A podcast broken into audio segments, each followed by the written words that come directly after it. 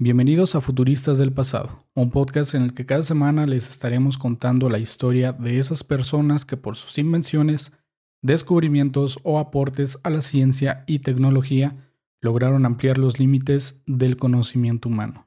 Yo soy Alejandro Ortega y en esta ocasión les voy a hablar sobre Alessandro Volta.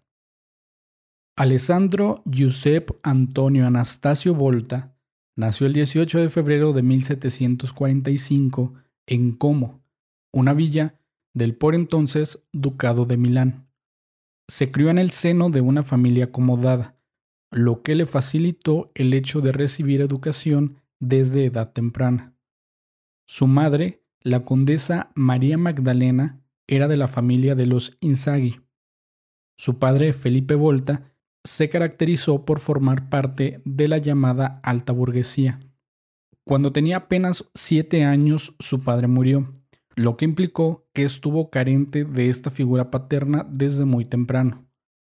Desde joven, Alessandro mostró una gran afición al estudio de los fenómenos naturales. Sin embargo, la primera formación que recibió fue más del carácter humanista. Su primer colegio fue uno de jesuitas que había en su localidad.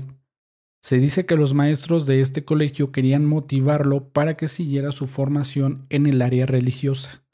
Por su parte, su familia le presionaba para que se dedicara a la abogacía, dado que era una carrera de tradición en dicho seno familiar. Encontrándose en medio de estas presiones, Alessandro se mantuvo firme en sus propios intereses y eligió una formación científica una vez comenzó sus estudios universitarios. Según registros históricos, se sabe que Volta respondió a sus intereses por los fenómenos eléctricos desde que era muy joven, dado que a los 18 años ya había descubierto algunas de las claves fundamentales de la electricidad y mantenía comunicación con distintos electrólogos que residían en Europa. En 1767 escribió acerca de algunas observaciones e ideas sobre la electricidad con Giovan Battista Beccaria, profesor de Turín, quien no las aprobó. Su primer trabajo científico llevó por título Sobre la fuerza atractiva del fuego eléctrico. En 1774, Volta es nombrado profesor de física en la Escuela Real de Como. Allí comenzó su actividad docente. Justamente un año después, Volta realiza su primer invento. Se trataba del electróforo, un artefacto a través del cual era posible producir energía estática. Con dos discos metálicos separados por un conducto húmedo, pero unidos con un circuito exterior, logra por primera vez producir corriente eléctrica continua. Además de la generación de la energía estática, la gran ventaja de este invento era que tenía carácter perdurable, es decir, Solo hacía falta cargarlo para que fuera capaz de transferir energía a diferentes objetos. Apenas dos años después, Volta dio otro descubrimiento importante, en este caso en el área de la química. Alessandro Volta logró determinar y aislar el gas metano. Volta siguió con sus labores docentes y a partir de 1779 es nombrado profesor titular de la Cátedra de Física Experimental en la Universidad de Pavia, donde conoció a Luigi Galvani. A fines del siglo XVIII no se conocía prácticamente nada acerca de la electricidad, y sus estudios se centraban casi exclusivamente en la electricidad estática. En 1780, Luigi Galvani observó que el contacto de dos metales distintos con el músculo de una rana originaban corriente eléctrica, a lo que llamó electricidad animal o bioelectrogénesis. Volta llevó a cabo diversos experimentos acerca de los fenómenos comprobados por Galvani, y tras su entusiasmo inicial empezó a dudar de ellos y a considerar los efectos de una excitación provocada en los nervios por la electricidad común.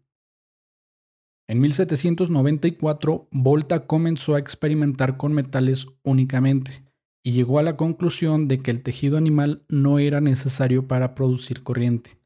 Este hallazgo le produjo una multiplicidad de conflictos no solo con su amigo Galvani, sino con la mayoría de los físicos de la época que eran adherentes a la idea de que la electricidad solo se producía a través del contacto de dos metales diferentes con la musculatura de los animales. Hacia 1766 o 1767, con el empleo de sus electroscopios y de su condensador, Alessandro Volta comprobó experimentalmente la existencia de un desequilibrio eléctrico que llamó tensión entre dos metales distintos. Este descubrimiento fundamental le indujo a tratar de conseguir la multiplicación de tales desequilibrios mediante oportunas cadenas de conductores en contacto. En el curso de las investigaciones que llevó a cabo por espacio de tres años, pudo comprobar una serie de propiedades que le permitieron la construcción de la primer pila eléctrica. El 20 de marzo de 1800 dio a conocer mundialmente su pila en una carta enviada al presidente de la Royal Society de Londres. La correspondiente carta fue leída en una audiencia del 26 de junio del mismo año, y después de reproducciones del invento adecuadas por los miembros de la sociedad, se le dio el crédito a Volta de ser el inventor de la primer pila eléctrica. La pila creada por Volta consistía en una serie de pares de discos de zinc y de cobre separados unos de otros por trozos de cartón impregnados de agua o de salmuera, que si no saben la salmuera es pues básicamente una mezcla de agua con sal y otras, en ocasiones con otras materias, pero en sí es básicamente agua con sal. Estos discos, al estar conectados en serie, permitían aumentar la tensión a voluntad. La demostración del funcionamiento de la primer pila eléctrica puso fin a las anteriores controversias y certificó la victoria del bando favorable a las tesis de Volta. Un verdadero triunfo que sin embargo no alteró la bondadosa serenidad del ilustre científico. Por supuesto, esta invención fue muy influyente en la época pues resultó ser un implemento que cambió muchos procesos, generando mejoras indudables. Las autoridades de la época reconocieron este importante descubrimiento, por lo que Alessandro Volta fue convocado por diversas instituciones académicas para hablar sobre su invención y las aplicaciones que tenía. Una de las personalidades que se sintió especialmente interesadas por la invención de Volta fue Napoleón Bonaparte. En 1801, este estratega invitó a Volta a París para que expusiera las características de su invento en el Instituto Nacional de Ciencias de Francia. La magnitud del descubrimiento interesó de tal forma a Bonaparte que éste se involucró de gran forma en las charlas dadas por Volta y lo recomendó para que recibiera los honores más grandes que consideraba merecía este científico. El 2 de noviembre del mismo año, la Comisión de Científicos distinguidos por el Instituto Nacional de Ciencias evaluaron el invento de Volta y reconocieron que efectivamente era un invento destacado, por lo que lo postularon para que obtuviera una medalla de oro al mérito académico, la distinción más alta en el área de las ciencias en aquella época.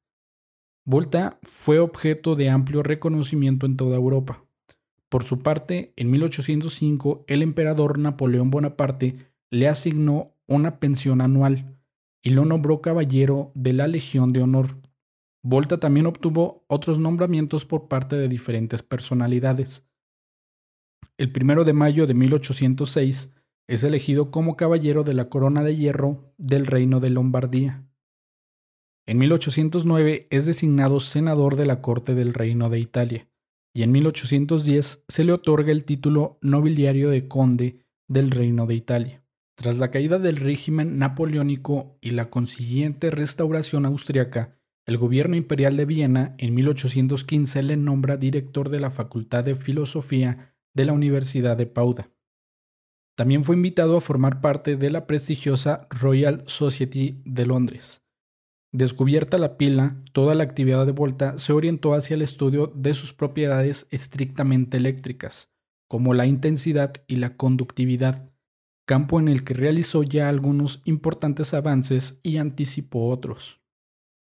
Sus trabajos fueron publicados en cinco volúmenes en el año de 1816 en Florencia. En 1794 se casó con una dama de la aristocracia de Como, Teresa Peregrini, con quien tuvo sus tres hijos, Giovanni, Fleminio y Sanino. En 1819, Volta abandona la vida pública y se retira a su ciudad natal. Después de una corta enfermedad, fallece el 5 de marzo de 1827 a la edad de 82 años. Hombre excepcional por cultura, amplio de juicio, vigor de ingenio, fuerza dialéctica, habilidad experimental, rectitud moral y fe religiosa, el sabio fallece admirado y llorado por todo el mundo de la ciencia, y llegó a la prosperidad el claro ejemplo de su vida y el gran beneficio de su obra. La unidad de fuerza electromotriz del sistema internacional lleva el nombre de voltio en su honor desde el año 1881. Y bueno, esa fue la historia de Alessandro Giuseppe Antonio Anastasio Volta, Espero que les haya gustado. Si fue así, los invito a que se suscriban, que nos dejen su like y su comentario de qué les pareció este episodio. Y si tienen alguna sugerencia de algún científico o persona célebre que quieran que toquemos en algún otro episodio, pues nos lo dejan en los comentarios o en cualquiera de nuestras redes sociales. Por el momento yo me despido, espero que tengan una excelente tarde. Yo soy Alejandro Ortega y nos estaremos escuchando la próxima semana en un nuevo episodio de Futuristas del Pasado.